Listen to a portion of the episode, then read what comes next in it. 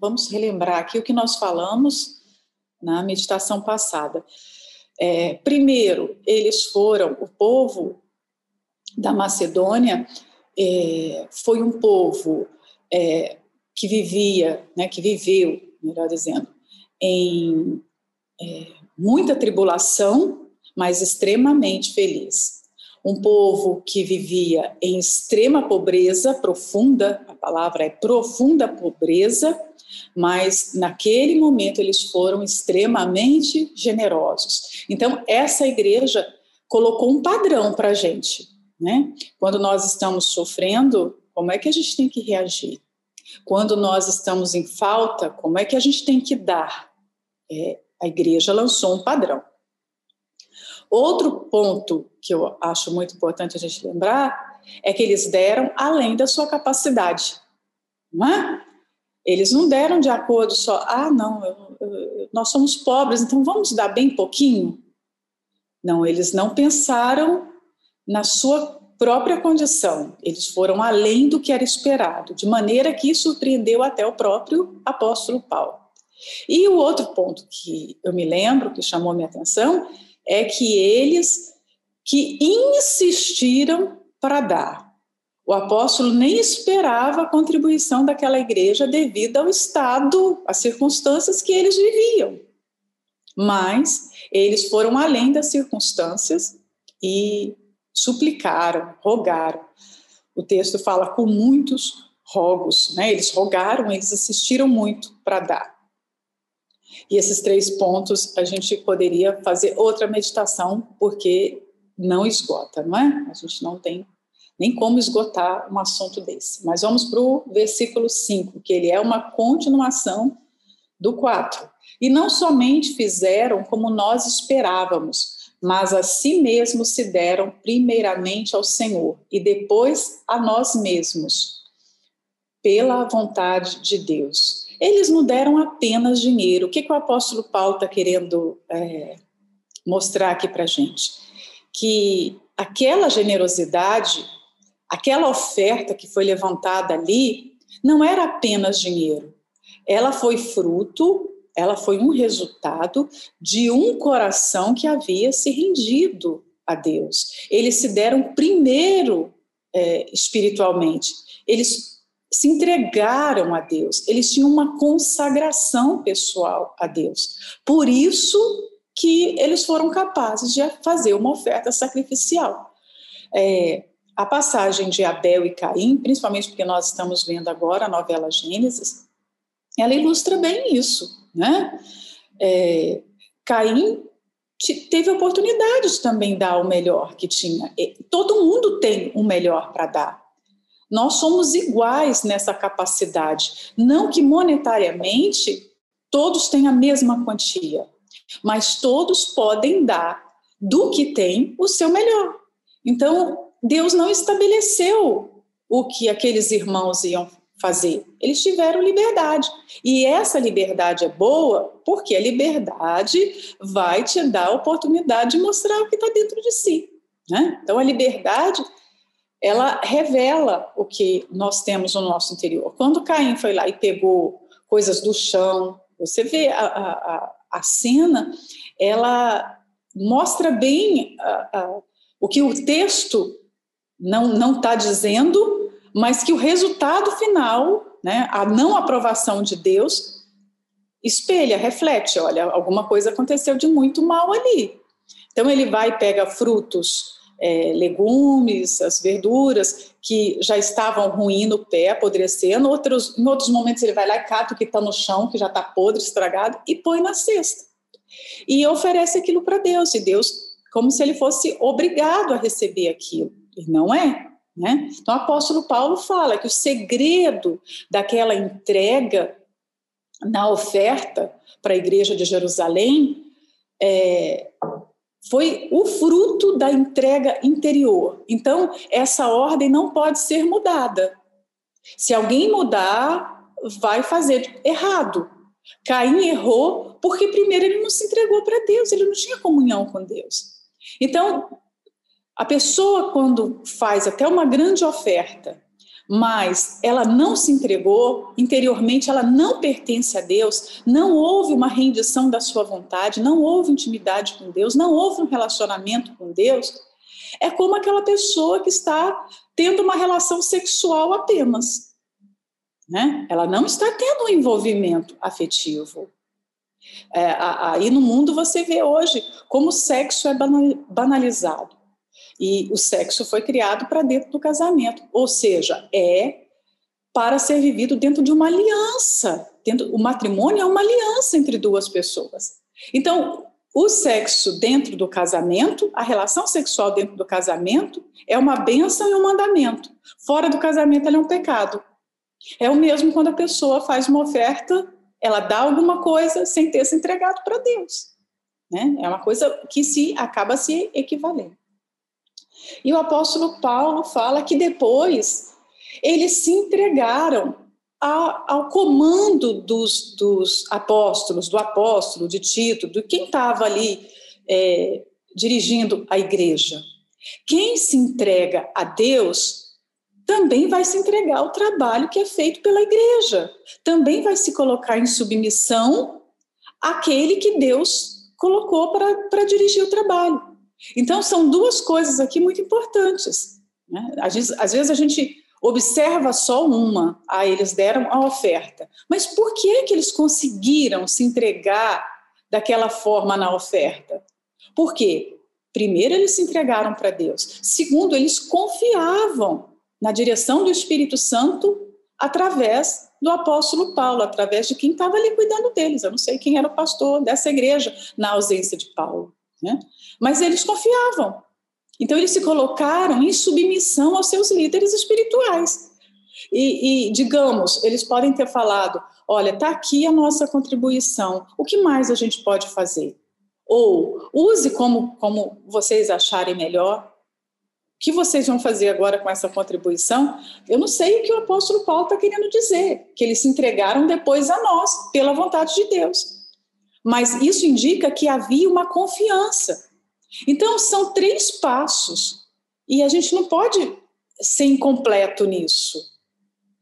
É, você tem que, tem que imaginar: será que eu não tenho me entregado porque tem faltado essa confiança? Será que eu tenho desconfiado de alguma forma? Será que eu resisto?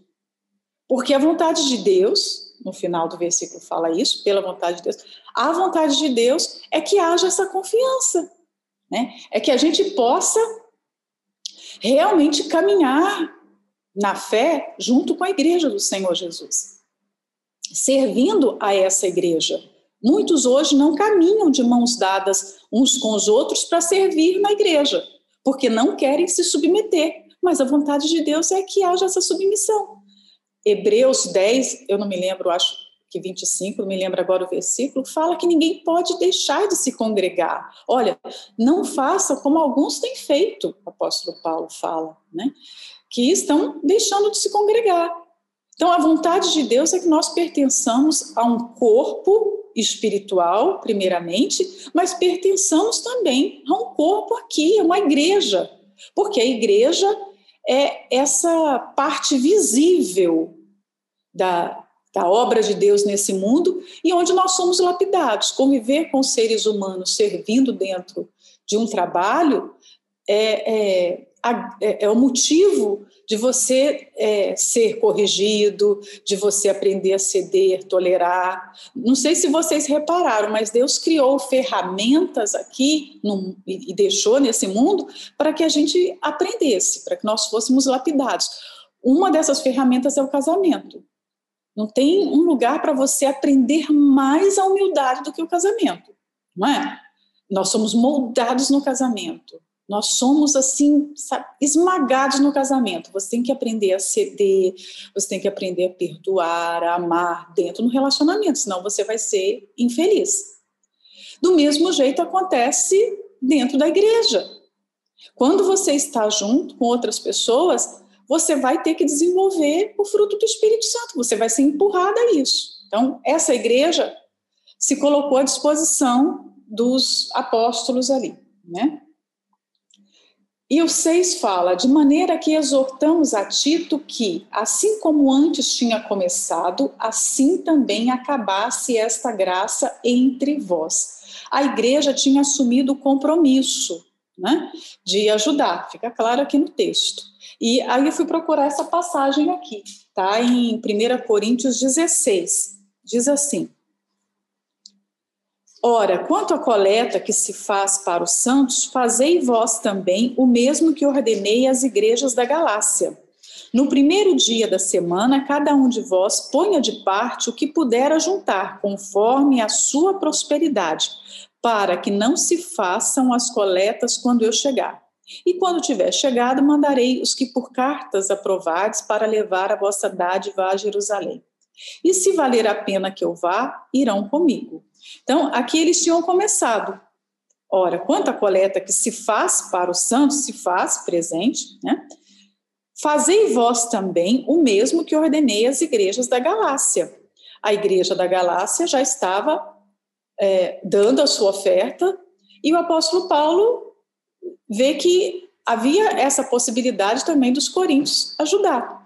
E você vai ver mais aqui no texto que eles é que se propuseram a dar essa oferta. Só que aí começa um grande problema. O versículo 6 fala aqui de uma situação chata de se mencionar, né? Que eles haviam começado, mas eles não tinham acabado. Assim como antes tinha começado, assim também acabasse. E ele chama a, o ato de ofertar como um ato de graça. Foi dado para vocês o privilégio de vocês ofertarem. Foi dado a vocês a graça. A graça é o quê? É um favor imerecido. Ou seja, a gente nem merecia dar, mas foi dado de presente para a gente a chance de dar. Olha isso. E como é que vocês começam e vocês não terminam? Se é, nós fôssemos agora, olha, vai ter uma grande maratona.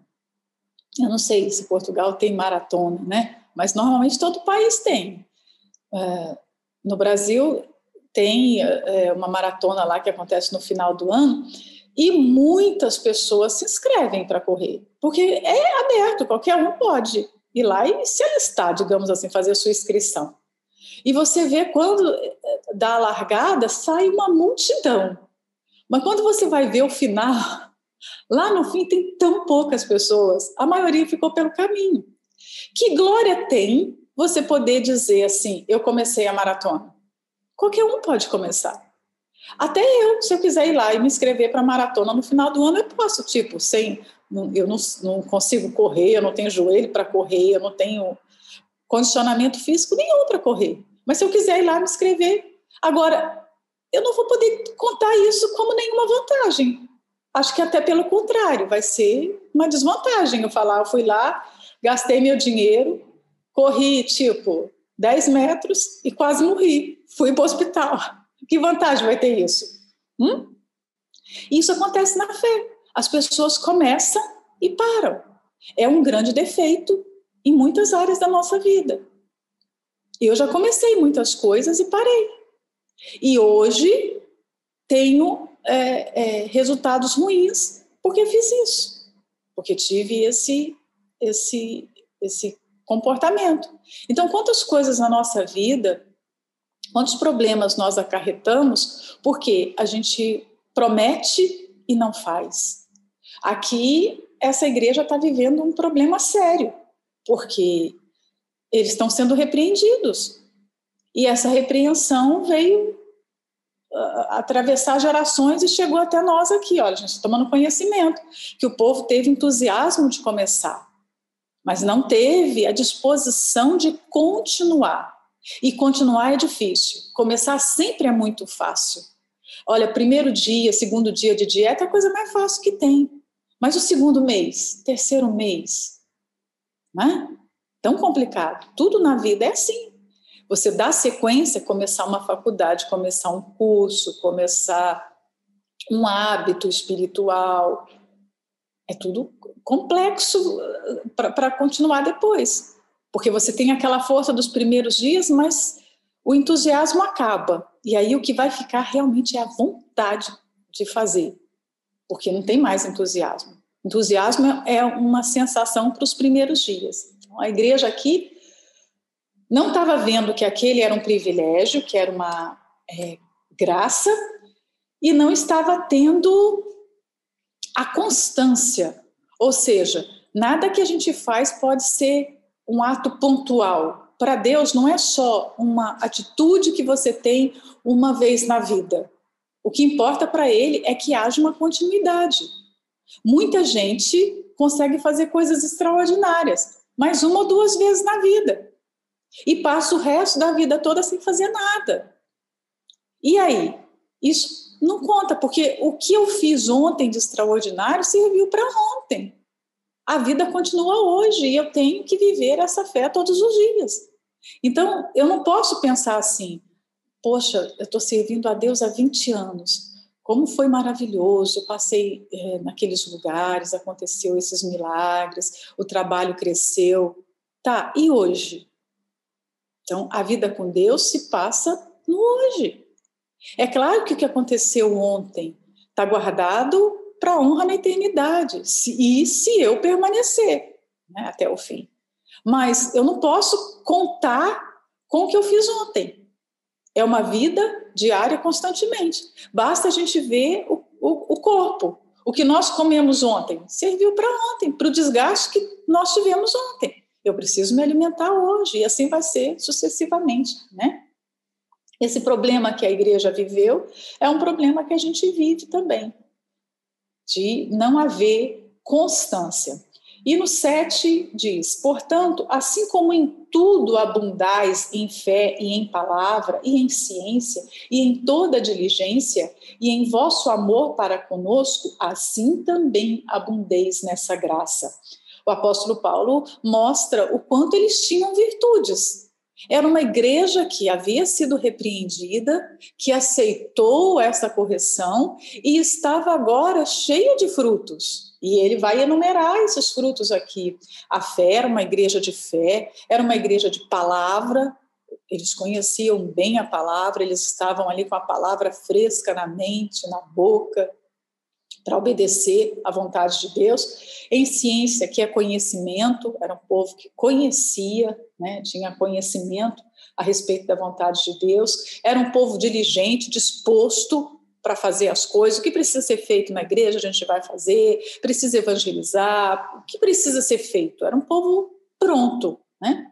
No amor para com os que estavam ali pregando a palavra, o apóstolo Paulo reconhece o amor que eles estavam tendo para com ele, né? mas só que havia uma falta.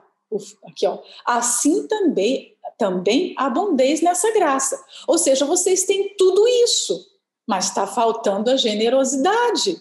Vocês não estão sendo generosos. Vocês não estão sendo constantes, vocês não estão perseverando naquilo que começaram.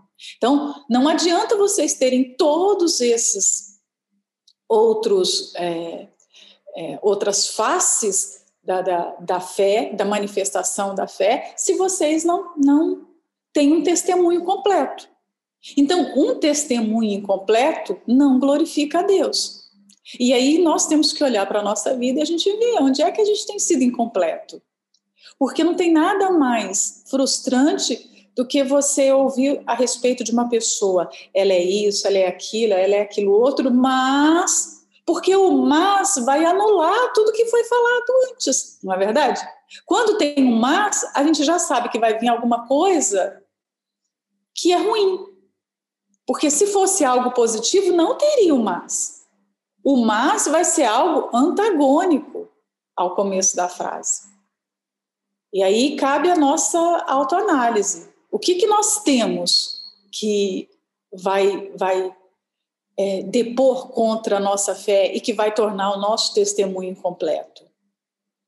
Como eu já ouvi esposas é, relatarem, né? Ah, quando iam falar do meu marido, falavam tão bem dele. Aí depois vinha, mas a esposa, isso, aquilo, aquilo outro. Quer dizer, o casal tem um testemunho incompleto. E justamente por causa de uma falha da esposa. Essa igreja, na hora de tirar o 10, não pôde. Por quê? Porque o apóstolo Paulo fala: olha, Vocês começaram algo, se dispuseram a fazer algo e agora vocês pararam.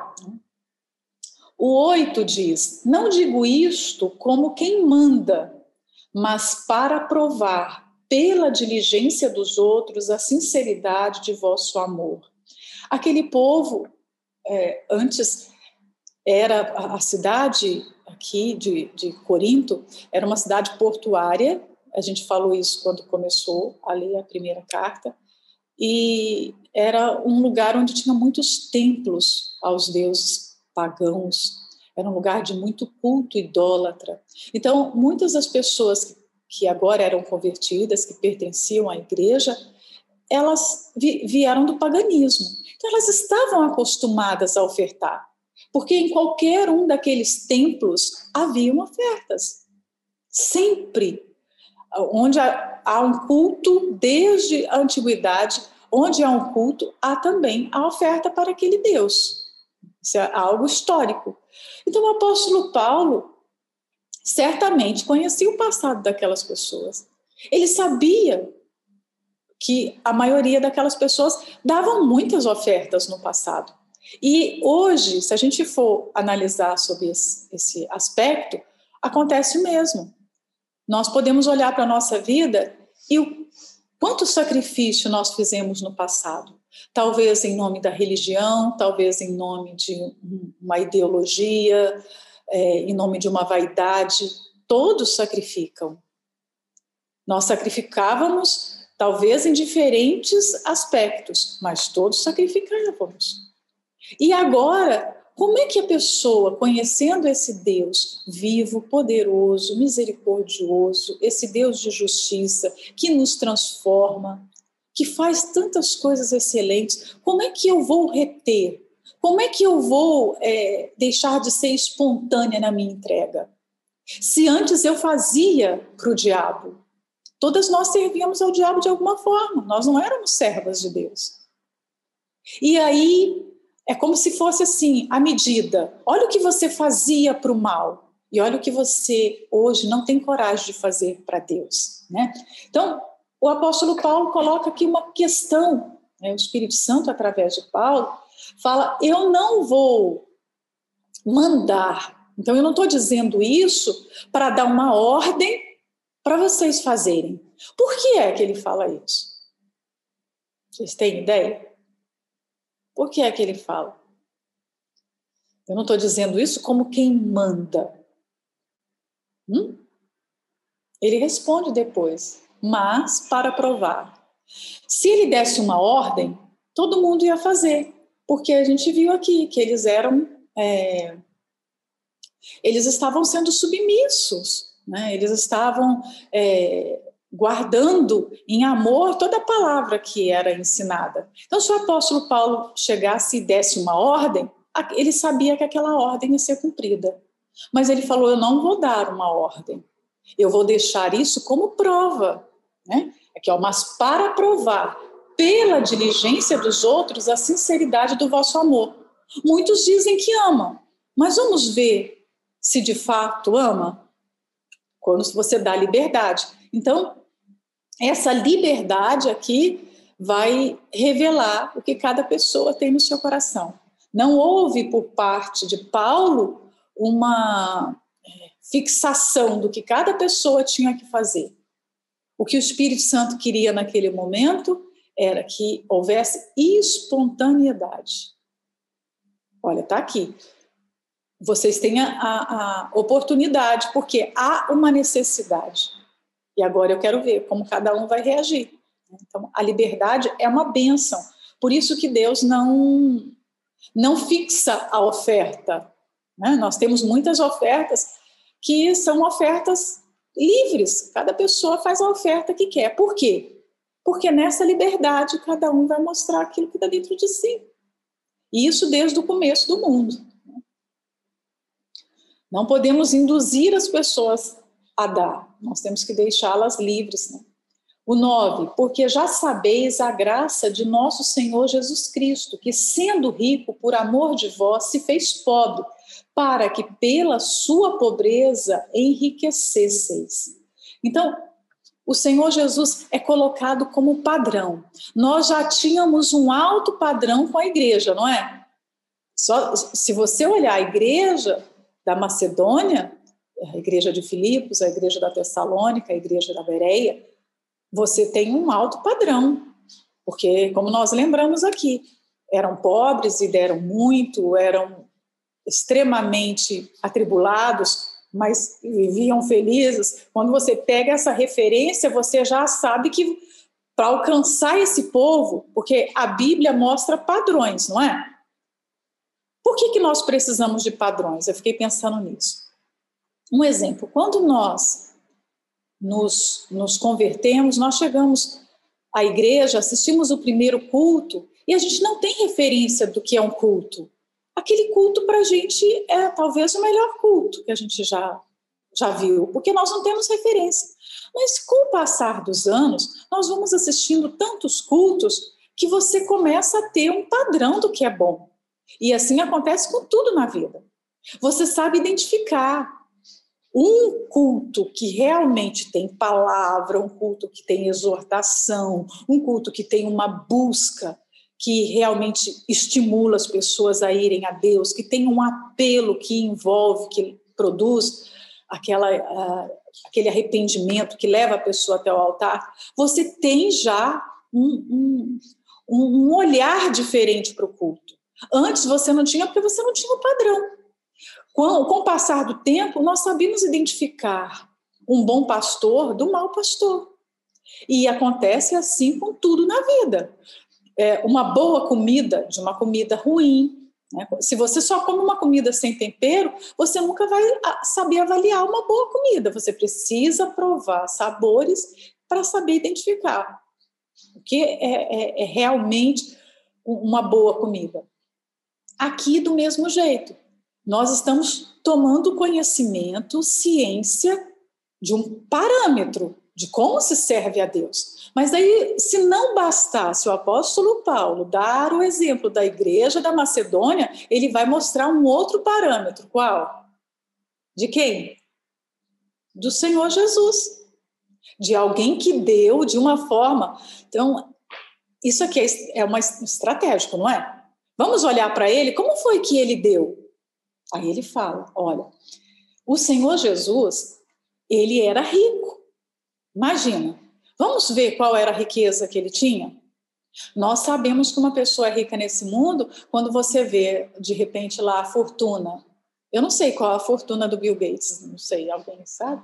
Eu não sei. Mas, um exemplo, todo mundo fala, é um homem riquíssimo. Ele deve ter, sei lá, alguns bilhões, né? Mas o que é a fortuna do Bill Gates perto da riqueza que o Senhor Jesus tinha? Porque se a gente colocasse é, o valor monetário da fortuna do Bill, Bill, Gates em barras de ouro, tá? Ele poderia ter X barras de ouro. Mas vamos ver quantas barras de ouro o Senhor Jesus teria.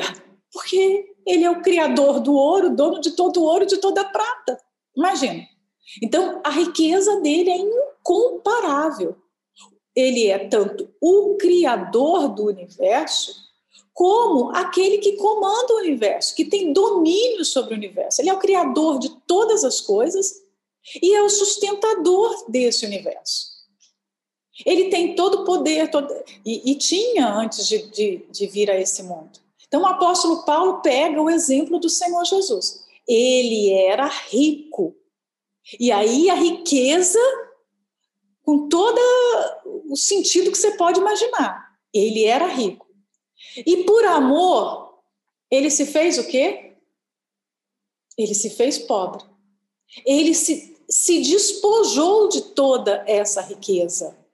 E ele, qual foi é, é, a pobreza dele nesse mundo? Ele nasceu numa família pobre, seus pais eram pobres, né? O Senhor Jesus poderia ter nascido numa família de aristocratas. Com certeza, em Jerusalém, é, haviam famílias é, ricas, abastadas, que poderia dar uma grande educação, que poderia dar conforto, que jamais permitiria que o Senhor Jesus nascesse no estábulo. Mas não, na sua é, condição de renúncia, ele foi levado à extrema pobreza. Nasceu de pais que não tinham bens. Ele é, nasceu e foi colocado, o berço dele foi uma manjedoura. Qual personagem que você é, vê, um personagem importante do mundo que teve um nascimento dessa maneira? Sendo quem era, né? Porque nós estamos falando aqui de uma pessoa, simplesmente a pessoa mais importante, né? E ela se esvazia a esse ponto. Mas aí o que acontece? Qual é o fruto dessa renúncia? A, a sua pobreza se torna nossa riqueza. Então, ele foi despojado, ele se deixou ser despojado, ele se esvaziou da sua glória, Filipenses fala isso no capítulo 2. Ele se esvaziou primeiro da glória que ele tinha junto ao Pai, e nesse mundo ele se deixou ser despojado todo o tempo. Até no caminho para o, a crucificação, para o Gólgota, ele tem essa humildade. Os homens o despiram. Eles não estavam despindo alguém qualquer. Você imagina, até as vestes de Jesus foram arrancadas dele. Imagina isso. Então ele, ele não estava apegado nem mesmo ao mínimo para cobrir a sua nudez. Ele foi despojado das coisas mais, sabe, é tão básico isso, mas nem isso foi dado direito para ele. Mas ele sabia que naquela renúncia ele iria enriquecer aqueles que passariam a ser filhos de Deus como ele.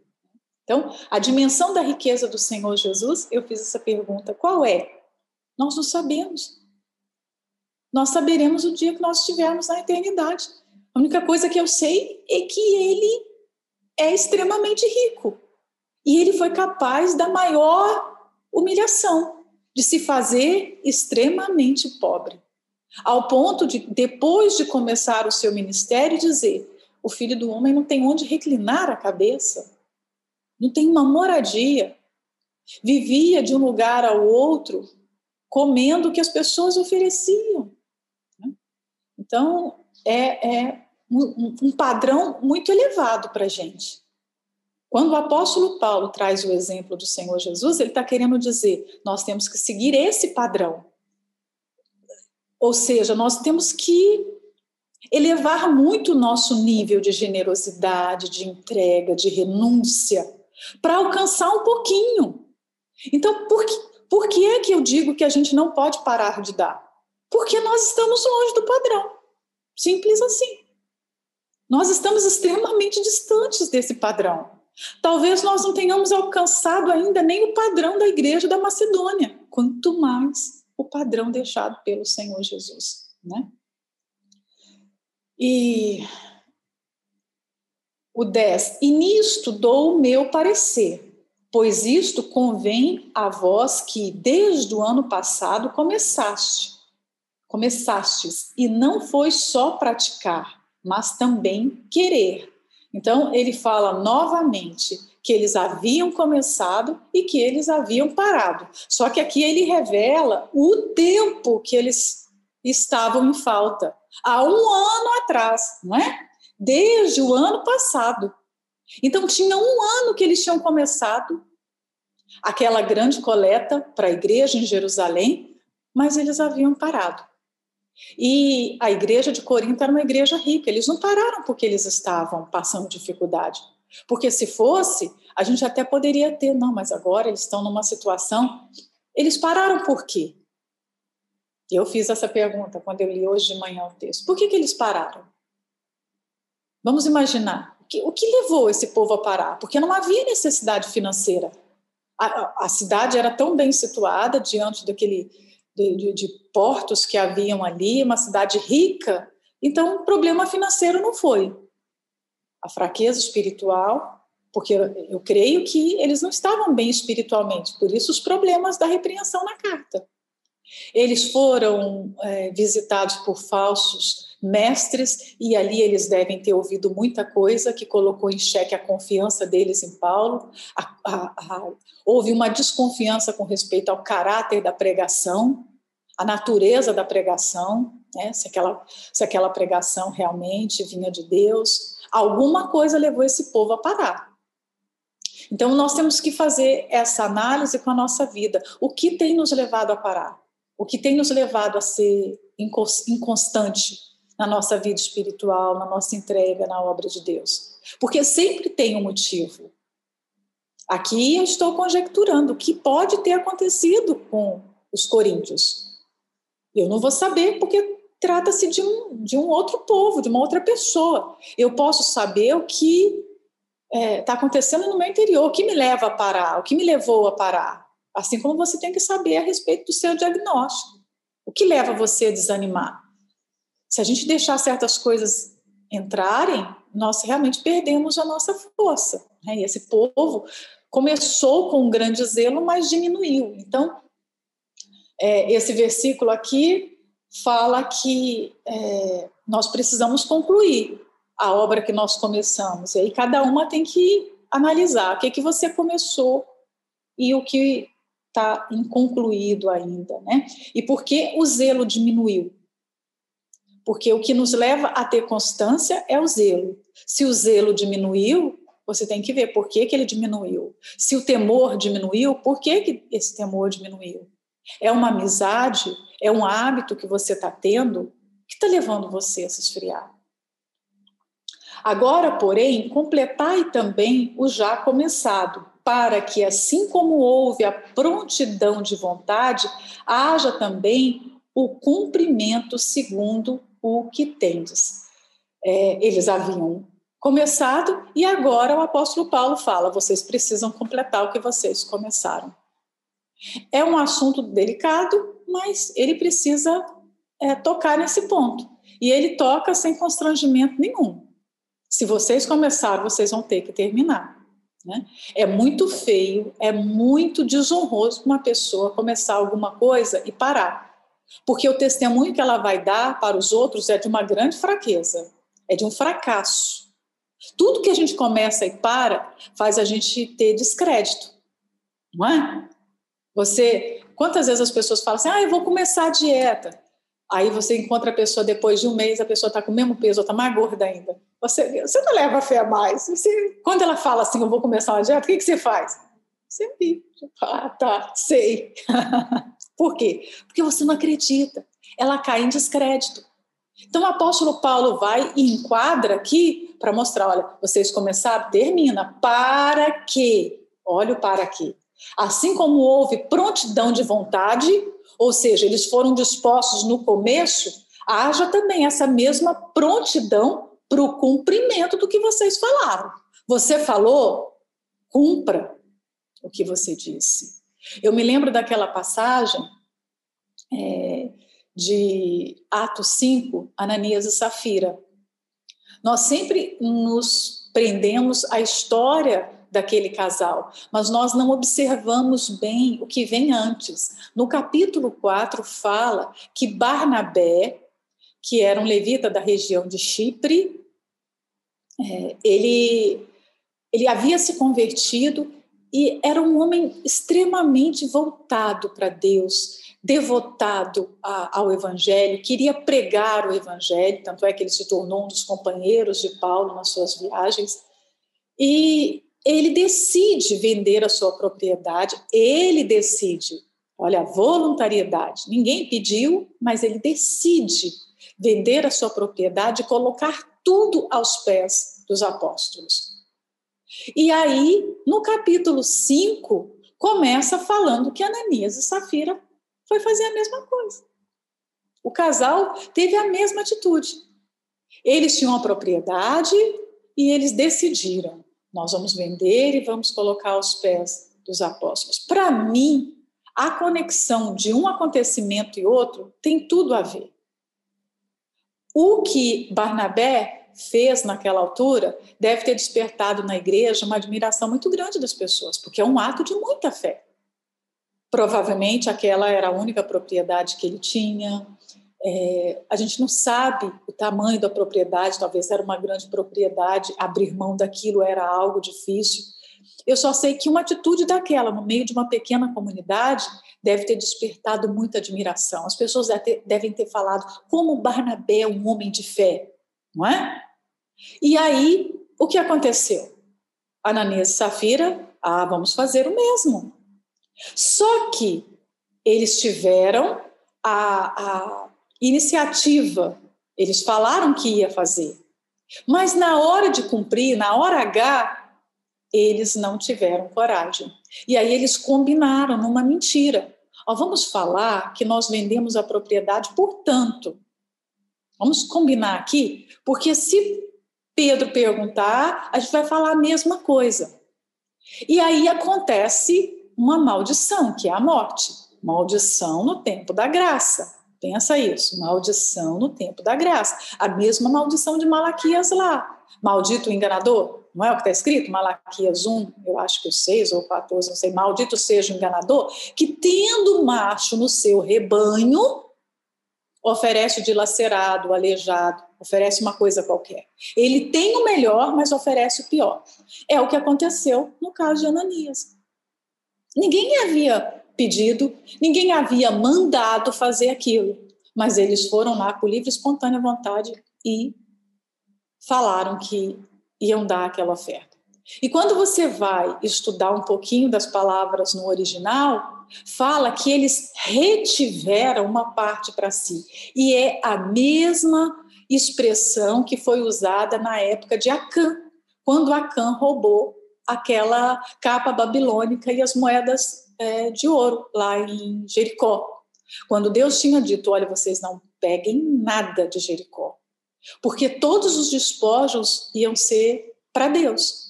Eram as primícias, digamos assim, da, da primeira vitória de Israel. E aí Acã, que era um homem muito egoísta, ambicioso, ele vai e retém aquilo para ele. Ele enterra lá debaixo da, da tenda dele.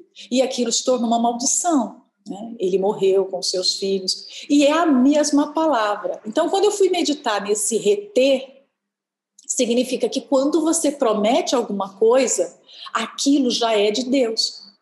Aí, quando você pega para você, é um roubo. Você está roubando de Deus. O reter aí não é só você guardar, significa que você está tirando algo que não te pertence mais. A partir do momento que você se dispõe, ó, ó porque, olha, vamos entender, ó o motivo de Paulo estar falando, você começou, você tem que terminar. Porque se você faz uma promessa, aquilo que você deu já é de Deus. Você não pode mais voltar atrás. Por isso que Eclesiastes fala da importância e da seriedade dos votos. Você falou, meu Deus, eu vou fazer um jejum para o Senhor. É como se aquele jejum já tivesse sido feito, é de Deus. Eu não posso mais voltar atrás. Imagina isso. Aquele, é, aquela combinação de pegar parte do valor foi considerado um pecado contra o Espírito Santo. Olha como é sério você prometer algo para Deus e não fazer. Por isso eles morreram. Eles pecaram contra a pessoa que promove o arrependimento. Como é que eles iriam se arrepender? Você pecou contra o Espírito Santo. Então, eu não quero aqui entrar no, no, mérito da blasfêmia contra o Espírito Santo. Mas o que aconteceu em Atos 5 tem muito a ver com essa palavra. Não houve chance, não houve nem, nem um minuto para eles refletirem e se arrependerem. No interior, eles já estavam condenados. Não tinha chance, eles pecaram contra o Espírito Santo. Então, o apóstolo Paulo está levando a igreja a terminar algo que ela havia começado, porque aquilo já tinha sido dado para Deus. Vocês vão roubar algo que é de Deus? A nossa vida foi dada para Ele. Todas nós, nós estamos aqui porque um dia nós nos entregamos. Eu não sei se essa entrega sua foi verdadeira, mas se foi, Deus aceitou e tomou a sua vida para ele. Como é que você vai tirar algo das mãos dele? Isso é sério. Então, nós não podemos ser omissos e distraídos com isso. Porque se há prontidão de vontade, será aceita segundo o que qualquer tem e não segundo o que não tem. Para a gente terminar nesse versículo. Então, houve neles, houve nessas pessoas uma prontidão de vontade, uma mente bem disposta. Eles tiveram uma mente com vontade de dar. Eles foram conscientes quando começaram. Então, isso foi muito importante. Houve prontidão para começar. E o apóstolo Paulo vai colocar um conceito aqui, porque ninguém vai ser cobrado, não vai ser exigido de uma pessoa que ela não tem, mas o que ela tem. Nós não seremos julgados porque não é, fomos capazes de dar o que não temos, mas o que tínhamos e não tivemos coragem de dar. Então, esse é o princípio. É, Deus nunca vai exigir da gente algo maior do que a gente pode fazer. E o Senhor Jesus falou isso com a oferta de Maria. Ela fez o que pôde. Ela deu aquele perfume todo que era caríssimo. E aí, quando ela é criticada, o Senhor Jesus fala para os seus críticos: ela fez o que pôde. Ou seja, Deus se agrada quando nós damos daquilo que nós temos. A viúva pobre fez exatamente isso. Ela foi elogiada, mas ela, é, na sua fé, na sua expressão de fé, e ela fez o que pôde. O que ela pôde? Eram duas moedas, mas ela fez o que ela pôde. Ela deu da sua pobreza tudo que tinha. Então, as pessoas vão ser julgadas pela sua intenção e pela sua disposição. O mundo nos julga, é, julga o ser humano pelo que ele tem. Deus julga o ser humano pelo que ele faz com o que ele tem. Imagina, nós seremos julgados pelos dois pontos, os dois aspectos. Nós somos julgados nesse mundo e nós seremos julgados por Deus. Todos os dias nós estamos sendo vistos, observados, mas o critério é outro. O mundo vai nos julgar só pelo que a gente tem, mas Deus vai julgar pelo que eu faço com o que eu tenho. O que eu estou fazendo com o que eu tenho? O que eu faço com a força que eu tenho, com a inteligência que eu tenho, com o tempo que eu tenho, com os recursos financeiros que eu tenho? O mundo só vai conseguir ver o que eu tenho e muitas vezes vai me tratar segundo o que eu tenho, pela posição, pelo prestígio, pela reputação, pelo currículo, pelo QI. O mundo julga só por isso. Mas o parâmetro de Deus é muito maior, porque ele vai ver o que você faz com o que você tem. Esse capítulo é maravilhoso. A gente precisa aprender muito com essa com esses parâmetros, com essa generosidade dessa igreja, né? Eu vou terminar aqui. Deus abençoe a todas. Até a próxima.